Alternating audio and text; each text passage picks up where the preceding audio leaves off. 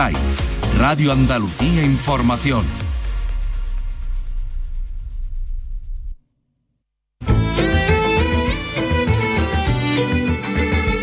En RAI, Andalucía es cultura. Con Antonio Catón. ¿Qué tal? Buenas tardes. Hoy vamos a compartir algunos contenidos de este programa en el que hemos aprendido, por ejemplo, a saborear una obra de arte declarada Patrimonio de la Humanidad, la Misa en sí menor de Bach. Vino a explicárnosla el profesor y músico José Mendoza con motivo de su inclusión en el programa del FEMA, del Festival de Música Antigua de Sevilla. Pero hoy también volvemos a escuchar a Luis Landero. El extremeño ha traído su nueva novela, una historia ridícula, en la que le contaba nuestra compañera Vicky Román esa eh, esa trama llena de ironía y de humor con Marcial como protagonista, un personaje un tanto cómico que hace jugar al lector con la, con la sátira. Pero hoy también tenemos patrimonio. Vamos a conocer la exposición de exvotos íberos de la Fundación Rodríguez Acosta de Granada que se expone en estos momentos en el Museo Íbero de Jaén. Una fascinante colección salvada del expolio hace muchos años que nos sirve para explicar las particularidades de la sociedad íbera. Pero ya que se está celebrando en estos momentos la feria de abril de Sevilla, recuperamos una grabación que realizábamos en el taller del artista e historiador Juan Lacomba, que nos ayudaba a entender esta celebración. Bueno, pues comenzamos. Las mujeres de Sevilla menester que se compongan. Menester que se compongan las mujeres de Sevilla. Ole, ole, ole, ole. Las mujeres de Sevilla menester que se compongan. Menester que se compongan que se han muerto los se han muerto los parteros para que las quiera el Vaya una pena que ha muerto rey de los toreros de luz, toda Sevilla entera y se han teñido pañuelos de negro toda la cigarrera. Estamos entrando en el auténtico eh, Santa Santorum de un gran artista andaluz sevillano por más señas como es Juan Fernández Lacomba. En su estudio estamos entrando rodeado de, de su obra, evidentemente de, sus materiales, de las cosas que utiliza para hacer esas cosas maravillosas que, por ejemplo, hemos visto pues el, año pasado en el CAC, en el Centro de Arte Contemporáneo de Málaga, en tantos lugares. Eh, Juan es un grandísimo artista eh, que tiene obra en museos nacionales, en museos internacionales. Es probablemente el único artista contemporáneo que se ha atrevido a hacer un paso de Semana Santa, el del Nazareno de Carmona, con un resultado que, ustedes conocerán. Pero además, eh, Juan Fernández Lacomba es un experto en la pintura del siglo XIX, la ha estudiado porque es historiador del, del arte y además su tesis pues versa sobre este asunto en concreto. Hoy nos hemos venido a su estudio, nos ha eh, recibido aquí. Juan, ¿qué tal? ¿Cómo estás? Muy bien, muy buenos días. Pues nada, encantado de que estéis aquí y poder hablar de cosas de cultura.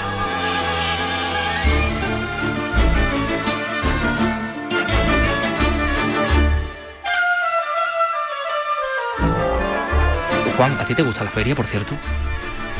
Pues aquí en Sevilla no le gusta la feria, pero te confieso que no soy del todo feriante. En cualquier caso, tenemos que decir, Juan, que la feria en realidad es un invento muy reciente. Estamos hablando de finales o mediados de, del siglo XIX. Es un invento de un par de burgueses, de Ibarra y de Bonaplata. Eh, y es un invento cuya estética primera vemos reflejada perfectamente en la pintura que tú tantísimo has estudiado. Tenemos ejemplos magníficos en el Museo Carmen Thyssen de Málaga, en, la colección Belver, por ejemplo, de esa feria primera eh, en la que vemos a, bueno, sobre todo tipos populares, ¿no? Sí, realmente era, pues, esas pinturas que se han conservado han sido radiografías o, digamos, documentos o, digamos, imágenes, cuando mmm, recordemos que la feria nace en, la segunda, en la, en la cuarta década del siglo XIX, cuando empieza precisamente la fotografía. Sevilla siempre ha tenido feria, tenía una feria de origen medieval que era San Miguel, que se celebraba en septiembre. O sea que Sevilla siempre ha habido un sentido de la fiesta unido a lo religioso. Quizás la feria de Sevilla, por ser comercial, es eminentemente comercial y no tiene ningún componente eh, festivo religioso. De hecho, mmm, se celebra después de Pascua, pero accidentalmente porque en esa época era cuando se, eh, se mudaban los ganados, los, ganados que vivían en los prados, cuando empezaban a agostarse los prados, pues había que cambiarlo y subirlos a la sierra. Entonces había que, cruzar el Guadalquivir, por eso se hace el puente de hierro. Por el puente Triana es el único puente donde se podían cruzar los ganados desde Huelva, el Aljarafe y Sevilla, la Campiña y la Sierra de Cádiz. Por tanto, es una cosa que está unida claramente a la transhumancia, a la vez que los ganados pues también se hacían otro tipo de, de certámenes, certámenes los había literarios, los había de ciclistas, los había musicales, había según fue evolucionando el, tema festivo. ¿Cómo es posible que un traje, eh, por ejemplo, que es eh, en origen, no sé si un traje de faena de las capas más bajas de la sociedad, como es eh, el traje de flamenca, o al menos eso lo vemos en, algunas imágenes de esos cuadros, vemos a, mujeres cigarreras que visten con ese, con ese atuendo, ¿no? con ese, traje de volante. ¿Cómo eso se transforma en un traje de alta costura? El traje de flamenca como tal es una cosa muy reciente de mediados del 19, que empieza a mediados del 19 y abundan más las madroñeras, las hombreras con alamares, eh, digamos, y una cosa que venía del bolero el bolero era una forma antigua de sevillana, bueno, de sevillanas boleras que han quedado, que tienen de 4 a 6, igual que la sevillana. La sevillana es algo muy reciente, la sevillana es de los años 30 para acá, en la forma que nosotros las conocemos con cuatro. Pues igual ocurrió con el traje. El traje fue evolucionando, digamos, para darle más colorido a la belleza femenina, ser más protagonista, porque ya en las ferias ocurrían tablaos, saraos, eran unos meeting points sociales. Había unos desfiles de modelos donde la gente se representaba. Sevilla es una ciudad muy teatral en ese sentido porque siempre se representa a sí misma.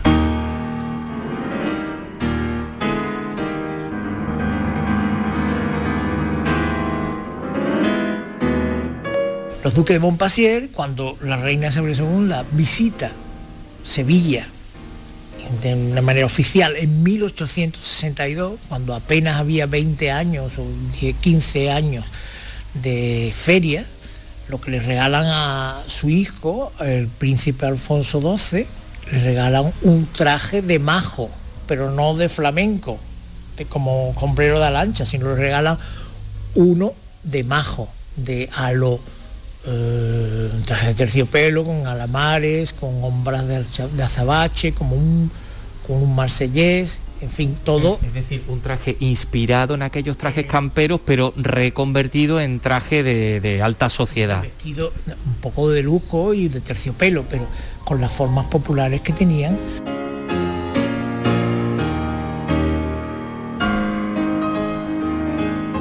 ¿En qué momento se le ocurre a la aristocracia fijarse en las capas populares y por qué?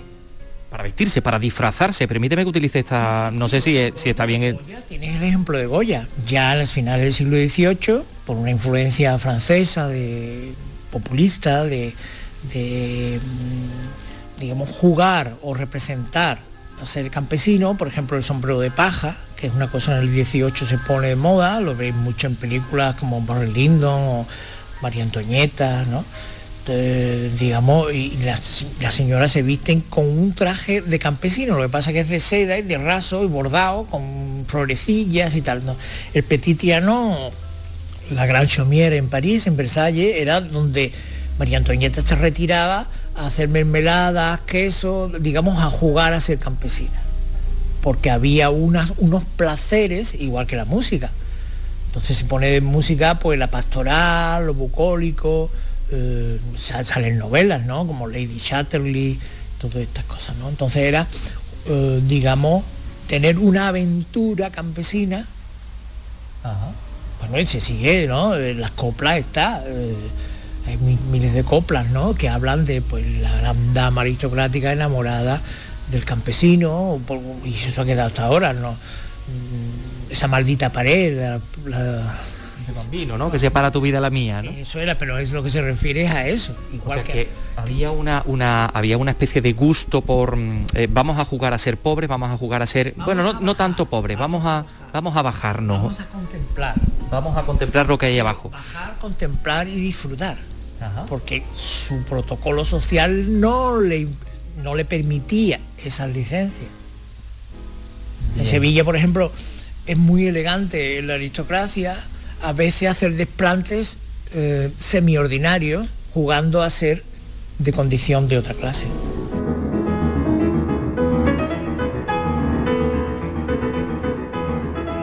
El reinado de Isabel II es cuando, digamos, la democracia liberal se consolida con la monarquía y hay una gran burguesía que se aristocratiza.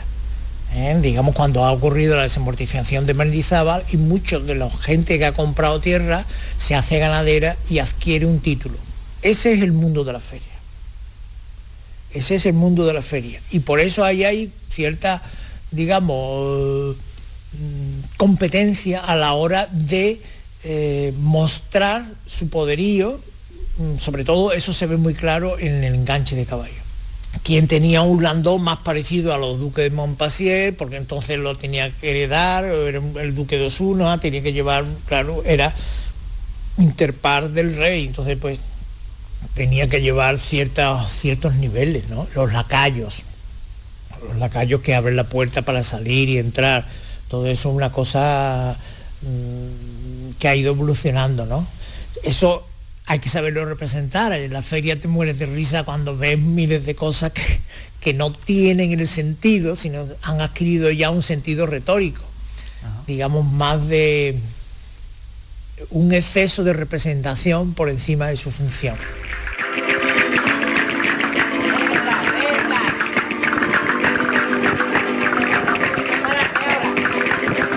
La feria siempre ha tenido color, pues porque era una conjunción muy heterogénea. Era una feria de ganado que, donde se ponían las casetas, las casetas, las casetas se ha derivado de un nombre más, más moderno. Antes eran tiendas, tiendas de campaña, en tiendas de campaña donde se metían pues apelos de labranza, los arreos de los, de los animales, eh, el pienso, pero después eso fue poco a poco y, pues se puso un mostrador, mostrador para firmar los contratos, para hacer los documentos de compra. La feria es un meeting point. Con esa idea se estableció. La, feria en origen es como las carreras de Ascot, eh, como entienden los franceses lo que se llama un pagad, un pagad típico, una parada folclórica. Bueno, pero es, todas esas formas fueron superponiéndose unas a otras hasta llegar a la forma actual.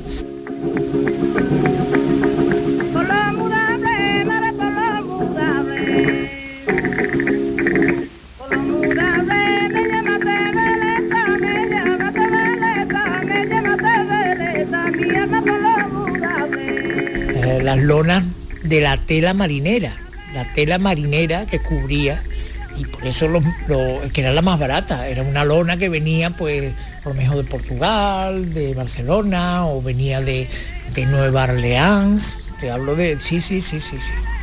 Sí, la tela marinera era eso. La tela que vemos, por ejemplo, en, San Sebastián o en Biarritz, esas casetas donde la gente se cambiaba y se ponía el traje de baño. Era la misma, era la misma tela la más barata, que era de rayas azules o verde o roja o, grises, era a rayas, porque era lo más fácil de editar en eso. Por eso los presos también van vestidos de rayas. Claro, los presos, es que ¿qué pasa? Porque están presos, le hacen unas rayas, no, era porque era la cosa más barata. Igual que el farol, el farol es japonés, chino o veneciano. las iluminarias eh, en la feria viene de tradición oriental. El mantón de Manila viene de Manila, que venía del galeón de Manila, que venía desde cruzando todo el Pacífico desde Filipinas.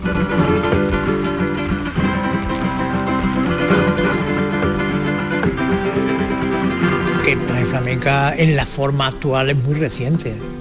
Yo hablaba de, de 1900, 1910, 1920, es cuando se desarrolla realmente las formas flamencas que con faralaes y con volantes, con mantoncillos, collares y demás avalorios que ha llegado hasta nuestros días. Porque ese es un momento en que, en que, confluyen muchas ideas, el modernismo, por otro lado el acceso a una nueva clase social, las formas aflamencadas de los gitanos, porque los trajes flamencas, si eran de lunares, que claro, todos son formas muy esenciales. Hablábamos de las rayas en las casetas. Pero la tela de lunar es también muy esencial, son formas geométricas lineales y circulares. Más esenciales, imposible. Lo vertical y lo que no tiene gravedad. Y, lo esencial es lo barato. Bueno, lo barato y porque eran las formas que llevaban los gitanos. Los gitanos llevaban esa tela porque era también barata y porque era eh, muy mágica para ellos. El lunar es algo mágico. El caballo alunado que se llama, el que tiene un lucero alunado, es como una buena augurio, es un buen augurio, es una cosa mágica. los caballos y mm, los grandes, los burros, los, mulos y demás ponen en, aquí más de, frontal del caballo a veces lleva como un, aro de espejos, entonces circular.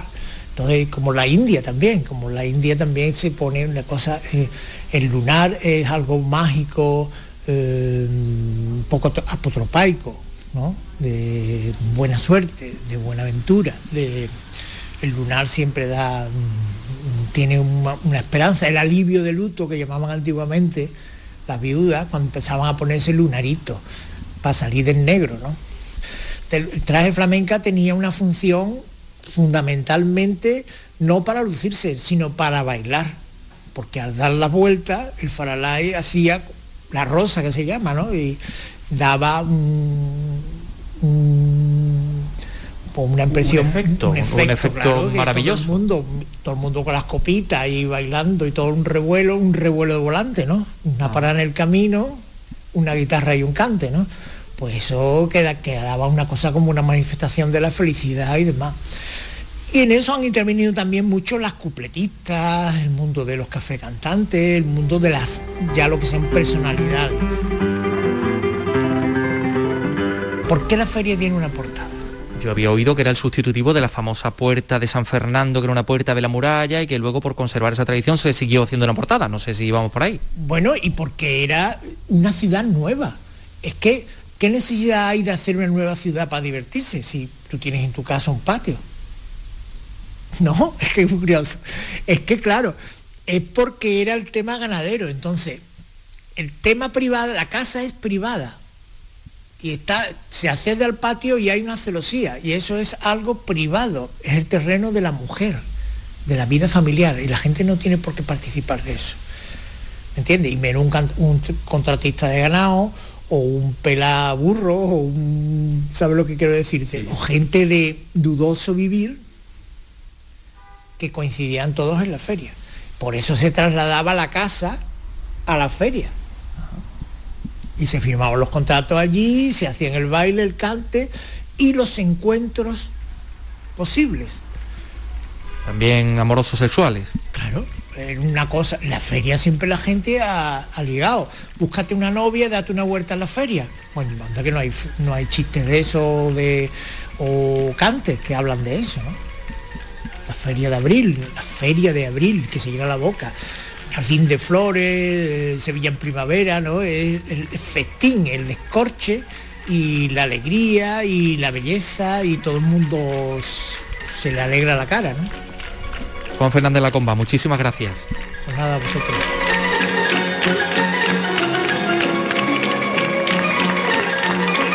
Andalucía es cultura con Antonio Catoni. Con nosotros el gran escritor extremeño Luis Landero, con nosotros y con Vicky Román.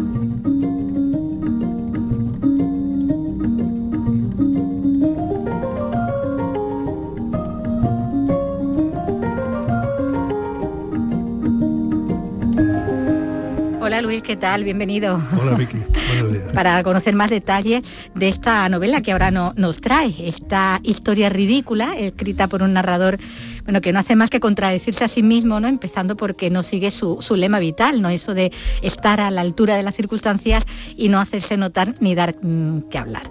No dar una imagen ridícula es su máxima, pero, pero no la cumple, ¿no? Bueno, hace lo que puede, ¿no? Pero efectivamente a veces no le salen las cuentas, como a casi ninguno. ¿eh?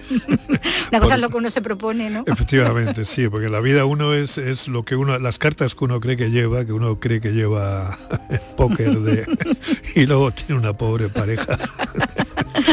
con lo que no puede, competir, ¿no? Bueno, así todos sus intentos por seguir esas directrices que él mismo se ha marcado no pueden resultar más, más patéticos ni más cómicos, aunque él desde luego no le haría ninguna gracia porque él tiene un sentimiento trágico de la vida y abomina del comediante, ¿no? Sí, él sobre, abomina de la frivolidad de la vida, de la gente frívola.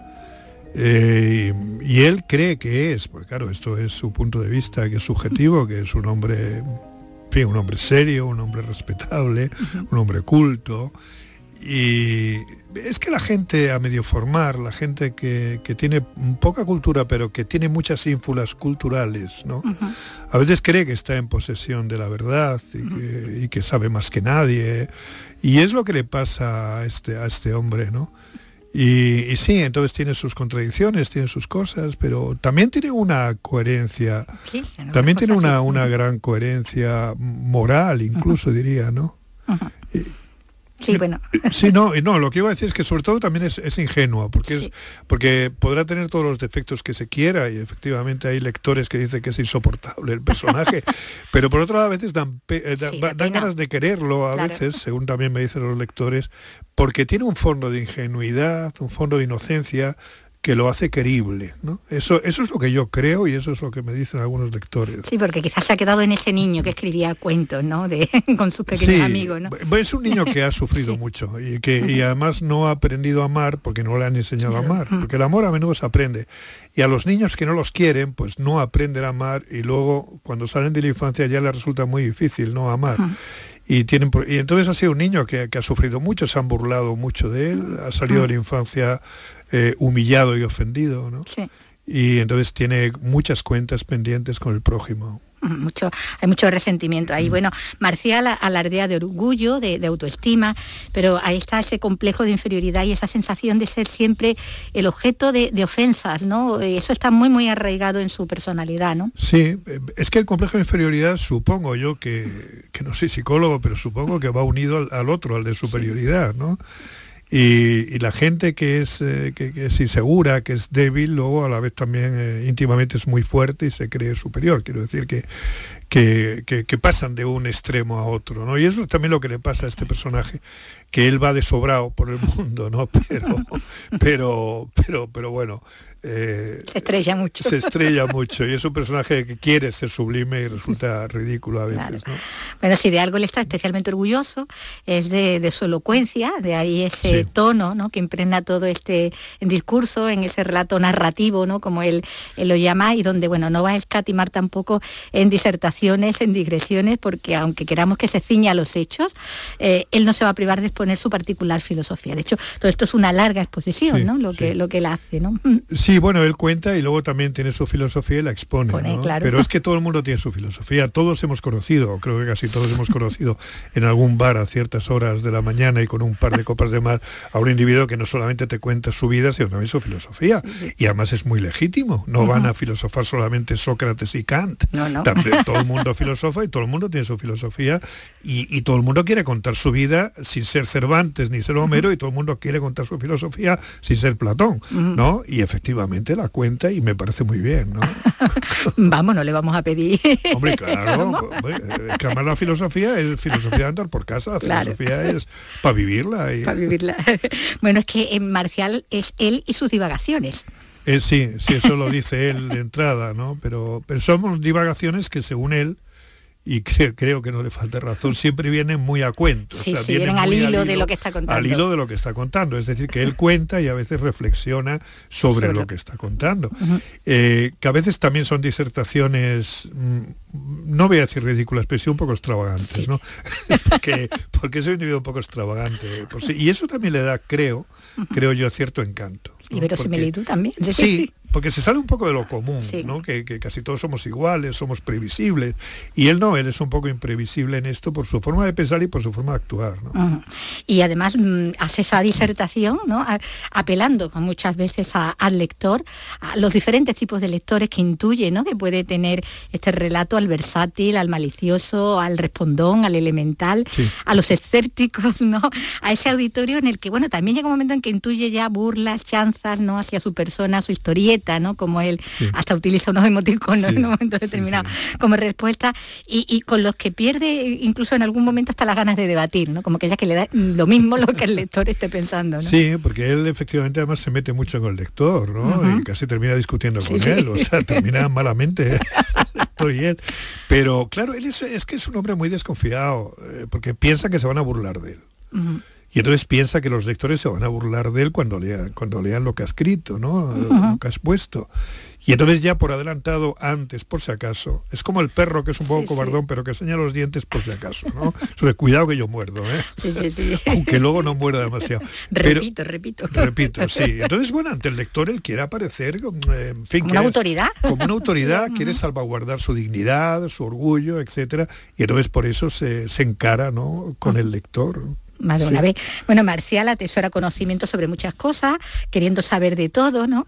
Pero en realidad, bueno, no sabe nada de las relaciones humanas, ¿no? Como, como decíamos antes, él no conecta con, los otros, a los que siempre ve como, como extraños, él los coloca ya en ese en esa categoría no de extraño y, le despiertan tanto odio que es incapaz de distinguirlo del amor o, o, de la amistad no él tiene ahí una confusión un poco de sentimientos, ¿no? bueno, es que él dice que, el odio une mucho y a veces odio, igual que el amor. odio tanto como el amor, lo cual no deja de ser cierto, porque es verdad que el odio une mucho. Mira ahora lo que nos ha unido Putin.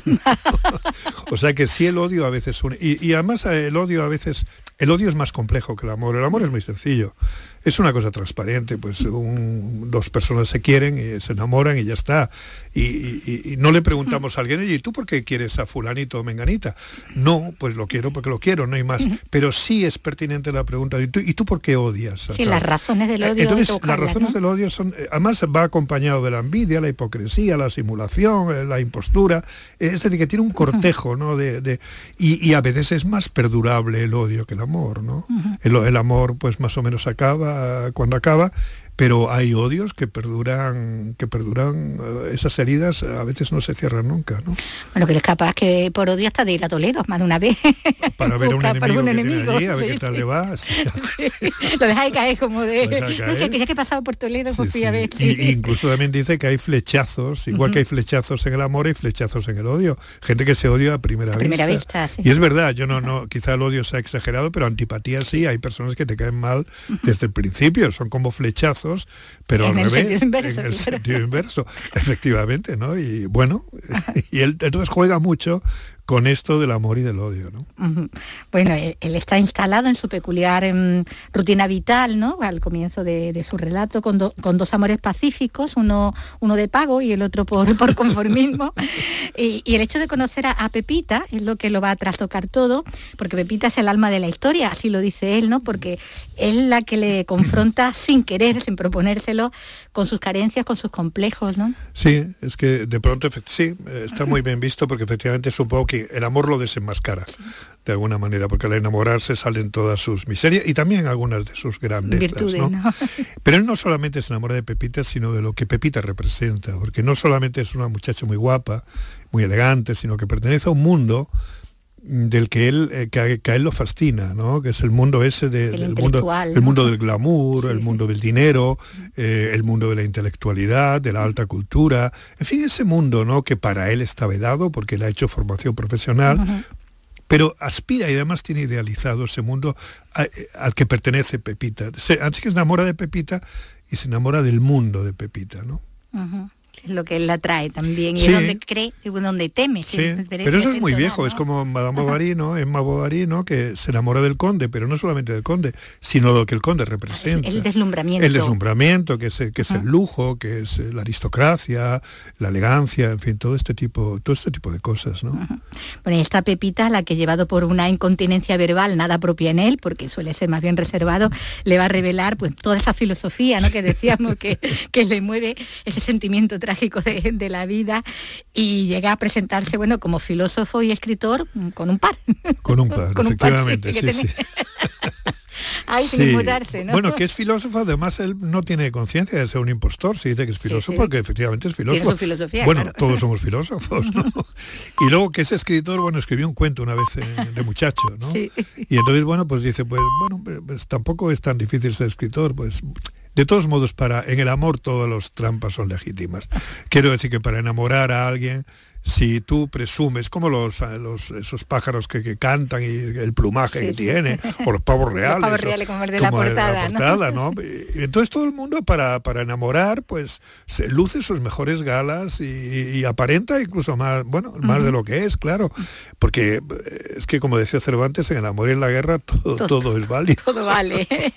bueno, hasta incluye en su relato, el relato que es esta novela, ese cuento, ¿no? Que decimos que le justifica como, como escritor, un cuento escolar que bueno, que ya revelaba mucho de, su personalidad peculiar, ¿no? Tan solitaria en el fondo, ¿no? Que es con lo que decíamos al principio, en esa carencia de, amor, ¿no? no, no haber sabido cómo transmitirlo tampoco. Claro, sí, sí, el, problema que ha tenido es el de las relaciones humanas, el relacionarse con los demás, el ser querido y el querer. Y a veces cuando eso no funciona, pues uno se encuentra solo y, en fin, y surgen malas, malos pensamientos y malos rollos. Pero eh, en el caso de este cuento, sí, él además eh, es un cuento eh, que es justamente lo contrario de la metamorfosis de Kafka. Kafka es una desgracia convertirse en insecto. para él, para, es una suerte, ¿no? E incluso al final lo nombran insecto honorario, entonces está orgulloso de eso. Eh, o sea, es, todo lo contrario, porque es que él efectivamente prefiere el mundo de los animales al mundo de las personas, porque dice que ningún animal se ha burlado de él, en tanto que las personas, todo el que puede se burla de él, dentro de su... De su, claro, su cabeza. De, su cabeza un poco atormentada. Bueno, eh, está el cuento, no las 20 páginas del cuento, ¿no? Sí. un resumen, ha llegado un momento. Sí, está, resumido, sí, está resumido porque sí. bueno, porque esta, esta crónica, este alegato, ¿no? Como él dice, que, escribe el protagonista, es eh, un relato de detalles inanes y prosaicos en los que él mismo percibe una, una realidad diferente a los demás, por eso que decimos, ¿no? Que él interpreta también esos detalles a su manera, ¿no? Y por condicionado, ¿no? Por esa personalidad que tiene, ¿no? Bueno, y porque nuestra vida un poco está hecha de pequeñas cosas. porque en el día a día está hecha de pequeñas cosas. Eso lo decía Schopenhauer, si al individuo lo miramos en perspectiva, así en amplitud, ofrece un espectáculo trágico. Pero si, si, si ponemos la lupa y lo miramos en su día a día, resulta un sainete, ¿no? O sea, no una tragedia, es un sainete. Porque todas estas pequeñas cosas diarias, que se retrasa el autobús, que te, que te aprieta el zapato, que eh, esas pequeñas cosas, que el café está caliente te quemas, que no sé qué, este es el día a día de cada uno, ¿no? Y es un poco ridículo, es un poco ridículo. Luego, visto en su conjunto, es verdad que, que la vida tiene, cosas importantes, pero, es, pero hay que verlo ya en conjunto, ¿no? Pero eso él ofrece esos detalles, ¿no? Que, decíamos que pasan más desapercibidos, ¿no? Para los demás. Y bueno, aunque él hace méritos para ser considerado el tiquilmiquis del, del, trabajo, el tocapelotas del edificio, la mayoría de las ofensas se construyen más que nada en su imaginación, ¿no? Junto a todos esos desprecios y esa sensación de ser el idiota de las cenas, ¿no? Sí un poco. Es verdad, el idiota, el idiota sí, la cena de los idiotas. Sí, bueno, eh, eh, cuando yo estaba escribiendo la novela, cuando llegué al final, digo, anda, esto tiene una tiene, un parentesco con la cena de los idiotas. Bueno, pero lo puede. Sí, pero bueno, él lo intenta superar como puede y salir y salir airoso. sí. lo que pasa es que no se sabe al final si realmente se están burlando de él o son cosas que él imagina. Claro. Eh, entonces todo eso queda en el aire. Y yo tampoco, a pesar de que lo he escrito, tampoco lo sé, ¿no? Aunque yo tengo la idea de que la novela la ha escrito Marcial y no yo, porque, porque él es, es, un personaje muy, muy independiente de mí. Entonces yo lo he ahí el escritor está poco, ahí está ese narrador. Es como un, como un actor, como un actor que representa a un personaje que no tiene nada que ver con él. Pero, ah. pero bueno, lo representa, ¿no? Y, lo mismo ha pasado con este Marcial, es decir, que no se ha filtrado nada mío, ¿no? Sino que le he dado voz a él y él se ha puesto a hablar y, lo he tenido que parar al final, pero no para de hablar. se te va, se te va de las manos. Bueno, él lo que nos cuenta es su versión sobre los hechos que lo han llevado hasta el lugar y el momento en el que comienza este relato, su relato. Una información que va a ir dosificando además al lector eh, con eh, continuos ya te contaré, ya contaré luego, ya esto lo contaré más adelante, ya, ya, se, ya verán, ¿no? Eh, por eso no vamos a, desvelar mucho más. Claro, tiene la música el lenguaje oral. Sí. Es como si estuviera contando. y de hecho, él dice al principio que unas veces escribe, pero otras veces tiene una grabadora y lo graba. Sí. En, todo caso, sí está el tono oral que yo he intentado preservar, a pesar de que de que su, léxico es culto y su sintaxis quizá también lo es, porque y rimbombante a veces, ¿no? Pero Perdona, debe ser polvillo. Sí, sí, este. sí, bueno, la calima, ¿no? Sí, sí, sí, la calima. y, sí, y sí, ¿qué, qué decíamos? Sí, sí, lo que decía, ¿no? Que era rimbombante en su discurso y demás. Sí, Sí, lo, lo del tono oral, pero es el tono oral. A mí es que me gusta mucho el tono oral, eh, sobre todo cuando no es el tono oral eh, tomado tal cual, de la calle, sino que es el tono oral unido al lenguaje culto. sí, más elaborado. Más elaborado, si se quiere, bueno, como por ejemplo Juan Rulfo, sin más lejos, así no hablan exactamente los campesinos de México, pero eh, Juan Rulfo lo, lo pasa por el laboratorio y entonces eh, y entonces aparece ese lenguaje extraordinario de, de Rulfo, ¿no? Bueno, y bueno, en este caso además porque este narrador se, se ha empapado el diccionario y le encanta. Es que le encanta hablar bien, claro, pero es que claro. una época en este país que, que, la, que la gente se esmeraba en hablar, en bien. hablar, Hubo sí. un tiempo, ¿no? Hubo un tiempo, hubo un tiempo. Hubo un tiempo, sí, sí, sí, sí. que Me acuerdo mis padres, mis tíos, gente que yo conocí y tal, que no eran cultos en absoluto, porque apenas habían ido a la escuela, pero tenían un gran respeto al lenguaje y entonces el, el presentarse ante los demás con un lenguaje cuidado y demás era una casi una tarjeta de una carta de, de, de Bueno, y las cartas también, ¿no? Había un, Y las cartas, con cartas, la cómo se escribían las la cartas, carta con qué cuidado, con qué pulcritud, con qué exactitud, y incluso La caligrafía, sí, incluso sí. la caligrafía, todo. Eso, se- eso, todo eso se ha perdido un poco y ahora se habla de cualquier manera, ¿no? Pero yo sí recuerdo que, que la gente se esmeraba en hablar bien y, y incluso con un léxico selecto, culto, dentro de lo que ellos podían, claro.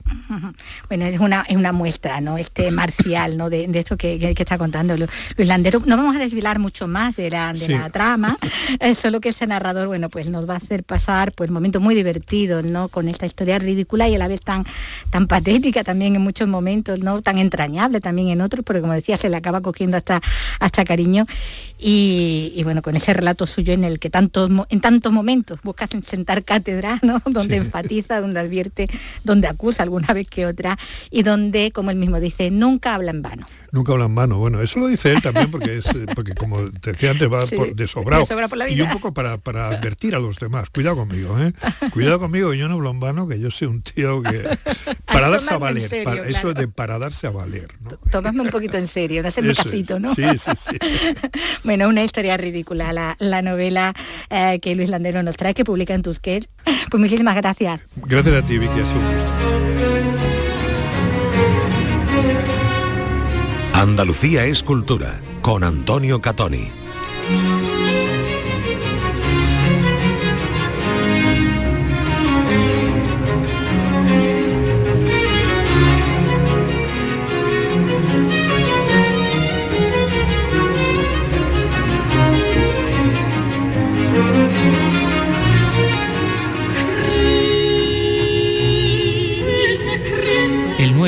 De octubre del año 2015, esto que están escuchando, que es parte de la misa en sí menor de Johann Sebastian Bach, fue declarado por la UNESCO Patrimonio de la Humanidad. La misa en sí menor de Bach es patrimonio de la UNESCO. El profesor universitario y músico José Mendoza va a ofrecer una conferencia para que entendamos exactamente esto que estamos escuchando, las coordenadas en las que Bach se movía para poder haber eh, hecho esta, eh, este auténtico monumento. Bueno, Pepe Mendoza está con nosotros. Pepe, ¿qué tal? Buenas tardes. Muy bien, estupendo. ¿Tú crees que eh, es necesario explicar la música? Porque la música se puede entender sin explicarla. Sí, la música la puedes escuchar y puedes pasar de una escucha prácticamente sensorial a una escucha un poquito más emotiva e incluso a una música más cerebral, más intelectual, donde captes todos los mensajes que el compositor quiere transmitir con su obra, porque el compositor está continuamente tomando decisiones y quiere que el oyente pues participe de ella, empatice con esas decisiones. Claro, para eso hay que tener un hábito de escucha y conocer pues ciertos eh, datos de la época, del estilo, del estilo del compositor, y por supuesto de- del tema de la música, que en este caso es una misa, pues una misa cantada, tienes que conocer un poquito que, de qué se trata la misa católica, que es distinta a la misa luterana, Bach era luterano, como sabes, y compone una misa católica, que además pasa por ser la misa católica más importante de las que se han escrito para la música. Entonces es una obra un poquito especial. Bueno, esto que has dicho es muy interesante. Tenemos que decir que, Pepe tiene muchos estudios sobre música, que es profesor universitario y que sabe mucho de ello. Vamos a detenernos en este punto en el que dice, porque claro, en la época de Bach, que acababan hace siglos antes o algunas décadas antes de, acabar unas guerras tan, tan terribles entre católicos y protestantes, él siendo protestante, ¿cómo que hace una misa católica? Pues mira, hace una misa católica porque él, mm, viviendo en Leipzig, que es un estado alemán luterano, el príncipe elector de Sajonia, que vivía en Dresde, a unos kilómetros de Leipzig, era católico. Entonces era un rey católico, digamos, en un estado protestante, porque era también rey de Polonia, entonces por cuestiones políticas tenía que adecuarse de esa manera. Y entonces Bach, que estaba hasta el gorro de sus patronos en Leipzig, pretendía ganarse el favor de este, de este príncipe y que lo contratara para Dresde, que es donde estaba la sede del Estado, que era pues la capital del Estado, donde había una mejor orquesta, la música estaba mejor considerada y los mejores músicos, no solo compositores, que había en Dresde, muchos y buenos, sino los mejores instrumentistas estaban en Dresde. Y él estaba en Leipzig, que estaba mal. Para que te hagas una idea, el compositor de la corte de Dresde tenía un sueldo 16 veces mayor que el que tenía Bach en Leipzig. O sea que tenía razones para aspirar a un puesto que por lo menos estuviera remunerado. Claro, eh, como dijo el primer Borbón que fue rey de Francia, París bien vale, bien vale una misa, pues este señor el señor Johann Sebastian dijo, mm, tener unas mejores condiciones de vida bien vale hacer una misa católica, aunque yo no lo sea. Pero para él fue muy importante, desde luego, su formación luterana en el sentido de que la liturgia eh, protestante, la liturgia luterana, que abobina de cualquier tipo de representación religiosa, sí le da una importancia tremenda a la música. Sí. Y sin, sin, sin eso no nos podemos explicar a Bach, ¿no? Pero musicalmente la, la Iglesia luterana tiene otros intereses que la, que la Iglesia católica. Por ejemplo, de Bach lo que, lo que conocemos son cientos de cantatas que se interpretaban cada domingo en el templo y en los que el público participaba cantando los corales, como ya había dicho Lutero que se hicieran, en lengua vernácula, en alemán, y sin embargo en la misa católica pues es completamente distinta. El pueblo participa menos. De vez en cuando dice amén y poco más. Entonces, eh, de Bach, ya digo, conocemos las cantatas y las pasiones, que son narraciones bíblicas de la pasión de Cristo, pero de los ritos católicos conocemos fundamentalmente la misa. Y claro, aunque ellos tenían una misa luterana, la misa católica tiene cinco partes. El Kyrie, el Gloria, el Credo, el Santus y el Agnus Dei. El Kyrie lo acabamos de, escuchar al principio, en la parte segunda, Christe eleison, Cristo ten piedad. Esa quiero que la escuchemos especialmente porque tiene un interés, digamos, especial.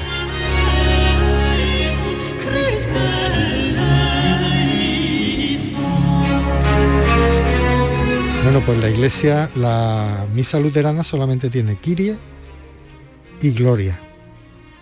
Entonces Bach en 1733 compone una misa luterana para obsequiársela al rey y ganarse su favor. Después con el tiempo irá completando todas las demás partes de la misa hasta que al final de su vida, prácticamente un año antes de morir, ya tiene las cinco partes compuestas. Bueno, en, cualquier caso, el, el, barroco, que es el movimiento en el que, del que Johann Sebastian Bach participa. También es un movimiento que nace en el ámbito, en el ámbito católico, donde, donde cobra una fuerza tremenda. Y digamos que además estamos en una ciudad tan barroca como es Sevilla, muchas veces perdemos cuenta de que la música es una de las armas principales de, no sé si de persuasión de los fieles, ¿no? Pues sí. Y en este caso está claro. Lo que pretenden es emocionar, ¿no? Al que escucha. Piensa que la mitad, la mitad de la música occidental es religiosa. La componían compositores que habían sido contratados y que habían recibido el encargo de componer música religiosa. Y aunque en aquel momento toda esta música se integraba dentro del rito religioso, una misa no era para interpretarla en el teatro, maestranza, como vamos a hacer nosotros, sino que era una eh, música cantada integrada en el rito religioso de la misa. Por lo tanto, tenía unas normas, unas dimensiones, una extensión que hoy día pues la ha perdido. Hoy día lo interpretamos en una sala de conciertos. Hombre, podría ser también que se interpretara dentro del Desligada de su contenido litúrgico religioso. Son conciertos, no son no son misas con el cura oficiante allí. Eso ya se ha perdido, ¿no?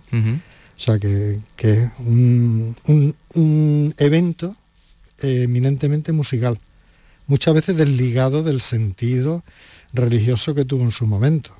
Pero claro, al escucharla tenemos que conocer ciertas cosas para captar esos mensajes ocultos, porque Bach es un músico, pero también es un poeta. Entonces él eh, ilustra el texto con una especie de retórica, a modo de la retórica poética de los escritores, pero claro, mientras tú estás viendo en un poema una rima, estás viendo determinada figura retórica, una, yo qué sé, una literación, una anábasis, pues en la música es más difícil de captar todo eso. Por eso vamos a hacer esta conferencia mm. para ilustrar sobre esa figura y captar esos mensajes semiocultos. Aquí estamos escuchando Crucifixus, Especto Resurrección, Resurrectionis, crucificado, espero la resurrección.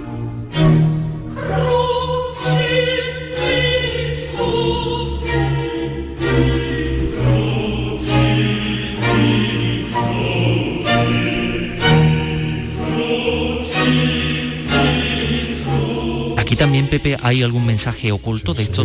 totalmente. A ver, explícanoslo. en el credo, el tema central gira en torno a la pasión de Cristo. La crucifixión, él padeció, fue crucificado, fue sepultado y resucitó el tercer día. Digamos que esos serían los pasos esenciales de la narración de la vida de Cristo en la tierra. ¿no? Y claro, espera la resurrección de los muertos porque el día del juicio se supone que vamos a ser juzgados. Y el fiel, los fieles eh, piden como perdón, ¿no? En el Kirie, Kirie eleison, Señor ten piedad, o sea, apiádate de mí, ¿no? Y tú que quitas los pecados del mundo, apiádate de mí, perdónanos, miserere nobis. Entonces todo eso es muy importante, claro, el crucifijo es el momento más dramático es que esta música es muy teatral. Entonces, eh, no es una ópera que tú estás viendo como están crucificando a una persona, están asesinando, digamos, ¿no? Pero en la música tú te, te tienes que imaginar todo eso con los recursos estrictamente musicales. Bueno, estamos hablando también de una época en la que efectivamente la religión lo impregnaba absolutamente todo. Claro, por eso eh, no es solo una escucha puramente sensorial, que es una música bellísima. Tú te puedes quedar en eso. Pero si quieres profundizar un poco en captar los mensajes esos semiocultos que están en la misa, pues lo disfrutas de una manera, lo puedes disfrutar al 60% y de esta otra forma pues lo disfrutas al 90 o al 100%. Porque estás captando, digamos, la fuerza que tiene la música como lenguaje para expresar emociones, sentimientos, ideas, conceptos.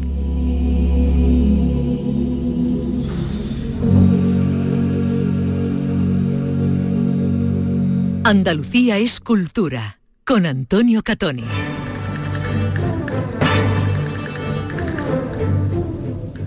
Bueno, puede ser una nueva excusa para visitar o para volver al Museo de Arte Ibero porque acaba de abrir una exposición de exvotos íberos, pequeñas figuras de bronce que esa civilización depositaba como ofrendas en sus santuarios. José Moreno, cuéntanos. Las 70 piezas que componen esta exposición pertenecen a la Fundación Rodríguez Acosta y nunca antes habían salido fuera de su lugar de exhibición permanente en Granada. Ahora vuelven a Jaén más de dos milenios después y decimos vuelven porque casi todos ellos proceden del santuario del Collado de los Jardines, en el mismo corazón de Despeñaperros. De allí salieron a principios del siglo XX. Eran otro tiempo y la investigación arqueológica era muy diferente. El arqueólogo Manuel Gómez Moreno eligió estos votos en particular entre los centenares que le ofrecieron mientras preparaba la colección de un museo en Madrid. Otros esbotos los compró el pintor José María Rodríguez Acosta para decorar su estudio, seleccionándolos entre los mejores que los anticuarios tenían a la venta. Como decimos, eran otros tiempos. El caso es que entre ambos conformaron una colección de valor excepcional por su calidad y por su estado de conservación. Los esbotos son de los siglos IV y III antes de Cristo. Son figuras estilizadas, masculinas y femeninas, en actitud de plegaria. Siempre tienen algún rasgo exagerado, como las manos o los ojos, y suelen enseñar alguna ofrenda, panes o frutos. Los personajes son muy variados, hay mujeres, guerreros, jinetes, toros, caballos, así que la colección es también una especie de galería de tipos de aquella civilización. Se depositaban como ofrenda a cambio de protección o salud en los santuarios íberos que solían estar en lugares retirados de las poblaciones, en elevaciones del terreno y en cuevas. De allí fueron sacados masivamente por los expoliadores. El comisario de esta exposición es el conservador de la Fundación Rodríguez Acosta de Granada, Javier Moya, con quien estamos en comunicación. Javier, ¿qué tal? Muy buenas tardes. Hola, buenas tardes. Decía nuestro compañero José Moreno y, decía muy bien que toda esa colección de votos nos permiten hacer una especie de reconstrucción de cómo era la sociedad de un, de un poblado o de un, o de un pueblo íbero, ¿no? Efectivamente, lo, ha dicho, lo habéis dicho muy bien. Um, gracias a, a, la variedad de tipos que coleccionó, sobre todo Gómez Moreno, al que pertenece la mayor parte de la colección, Em, gracias digo a esa variedad de tipos, eh, pues conocemos eh, muchos eh, matices, escalas sociales, variedad de, eh, bueno, de representaciones de incluso hasta de oficios, podríamos decir, ¿no? porque efectivamente hay, hay damas, hay, mm, hay guerreros, infantería, caballería, etcétera. Mm, todos están hechos en material metálico, en, bronce, y también a través de ellos podemos hacernos una idea de qué efectivamente eh, perseguían las personas, los oferentes, los que llevaban allí sus votos, que querían pedirle a la divinidad pues querían pedirle cosas muy distintas, muy diversas, pero tampoco tan distintas a las que se le piden hoy. ¿eh? Han pasado veintitantos siglos, pero pedían, pedían salud, en primer lugar, eh, pedían prosperidad para sus cosechas, para su ganadería, pedían suerte en los conflictos militares. El mundo no ha cambiado tanto. ¿eh? Sí, sí, ¿no? Y acabamos además de escuchar la restauración del manto de, una virgen y, bueno, y la religiosidad popular también tiene mucho que ver con esto, con esto de los votos y tenemos muchas pruebas en, Andalucía de, ello, ¿no? Hay algunos elementos que a mí me llaman la, atención particularmente. Los votos femeninos, sobre todo por el atuendo, y ya que hablábamos de la Semana Santa, tienen como una especie de, no sé si definirlo como una especie de capirote o algo así, ¿no? O un tocado en forma de pico, que a mí me recuerda como a un capirote o a una mantilla, ¿no? Eh, sí, fíjate que has dicho dos cosas que pertenecen a nuestra cultura popular hoy y que, a ver, esto es muy arriesgado de decirlo, pero mm, a lo mejor no están tan lejos de nuestros más em, antiguos ancestros, porque em, la mantilla se apoya en una peineta, ¿no? algo que hace subir el, nivel ¿no? de la altura de la que cae un manto, exactamente igual que en estas damas, eh, como, la de, como la de Baza, como la de, como la de Elche incluso. ¿no? efectivamente, ese capirote que bueno, acababa en punta, ¿no? a diferencia de la mantilla actual, este acababa en punta, pero mm, igual que debía, debían mm, ponerse algo sobre la cabeza, eh, además del peinado, para que esto se sostuviera en, en punta. ¿no? Em, ahí están, de hecho, algunas de estas damas llevan como una especie de roleos ¿no? a los lados de la cara, en la zona de las orejas, eh, que nos recuerdan un poco a, las falleras. Eh, eh, probablemente estas costumbres populares en el atuendo vengan de muy lejos. Incluso de aquella época. ¿eh? la época de los iberos. O a la princesa Leia de Star Wars, que, acabamos de escuchar antes la, banda sonora de la, de la, película, ¿no? Bueno, pues eh, son votos sacados de un lugar que yo más o menos conozco porque mi familia proviene de la zona de Despeñaperros y de la Carolina. Siempre era conocida esa zona como la zona de la cueva de los muñecos, ¿no? En base a estos votos de los cuales había miles. O sea, estamos hablando de un santuario muy importante y que estuvo activo durante muchos siglos. Sí, uno de los más importantes sin duda a tenor de los restos arqueológicos que se extrajeron y mm, que se extrajeron durante mucho tiempo, ¿eh? durante décadas, desde principios del siglo XX, em, bajo, unas, bajo la excusa de unas supuestas mm, prospecciones mineras que en realidad, pues eso, encubrían, eh, bueno, la, llevaban a cabo, por cierto, em, unos em, ingenieros eh, extranjeros, ¿no? desde Sanders en adelante, varios ingenieros em, europeos em, con el pretexto de que iban a ver si se podía extraer mineral, lo que extrajeron fueron esbotos. Y empezaron, cuando la, cuando la gente del lugar, cuando los vecinos de Santa Elena supieron que, de su subsuelo se sacaban estas piezas que estaban muy cotizadas, ¿eh? En primer lugar por extranjeros, pues empezaron a extraerlos, ¿no? Hasta que llegaron a oídos, hasta que esto llegó a oídos de, bueno, de, los organismos oficiales y ya pues se organizaron eh, excavaciones, estas ya controladas. Entonces, eh, entre, las que, entre los esbotos que, se extrajeron en las excavaciones oficiales que dirigieron Juan Cabré e Ignacio Calvo, que era el conservador del Museo Arqueológico Nacional, y todos los que cuando terminaban las campañas oficiales extraía la población de Santa Elena, eh, bueno, miles, has dicho bien, miles. ¿eh? Eh, la mayoría son esbotos muy sintéticos, digamos, ¿no? y pertenecen a una serie, a unas series estándar o estandarizadas son menos interesantes, pero dentro de eso hay cientos ¿eh? que, tienen eh, pues mucho más interés porque representan toda esta variedad de tipos que, hemos ido diciendo y a los que pertenecen los de la exposición que ahora se muestra en el Museo Ibero. Bueno, pues Javier Moya, conservador de la Fundación Rodríguez Acosta de Granada, gracias por estar con nosotros, enhorabuena por esta exposición. Muchas gracias a vosotros. Tengo los zapatos rotos de subirme a la muralla.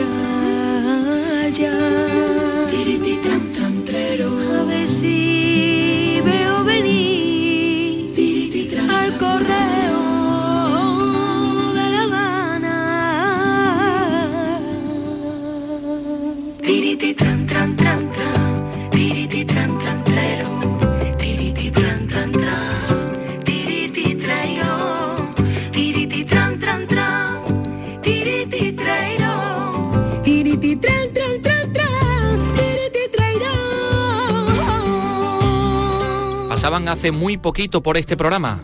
Venían a presentarnos su nuevo disco, Libres.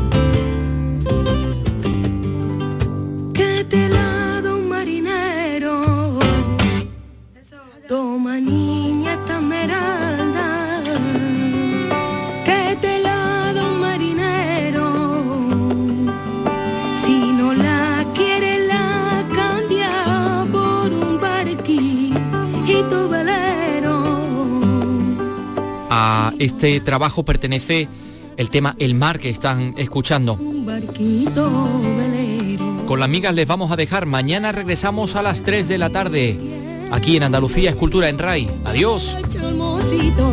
Que estoy queriendo.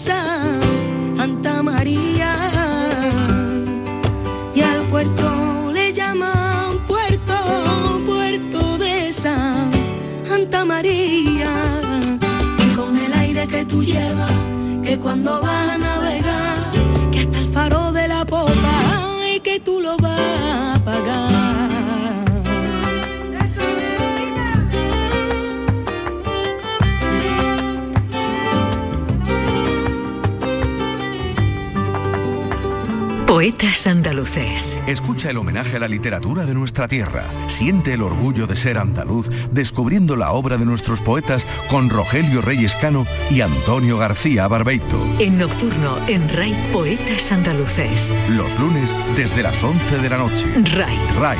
Radio Andalucía Información.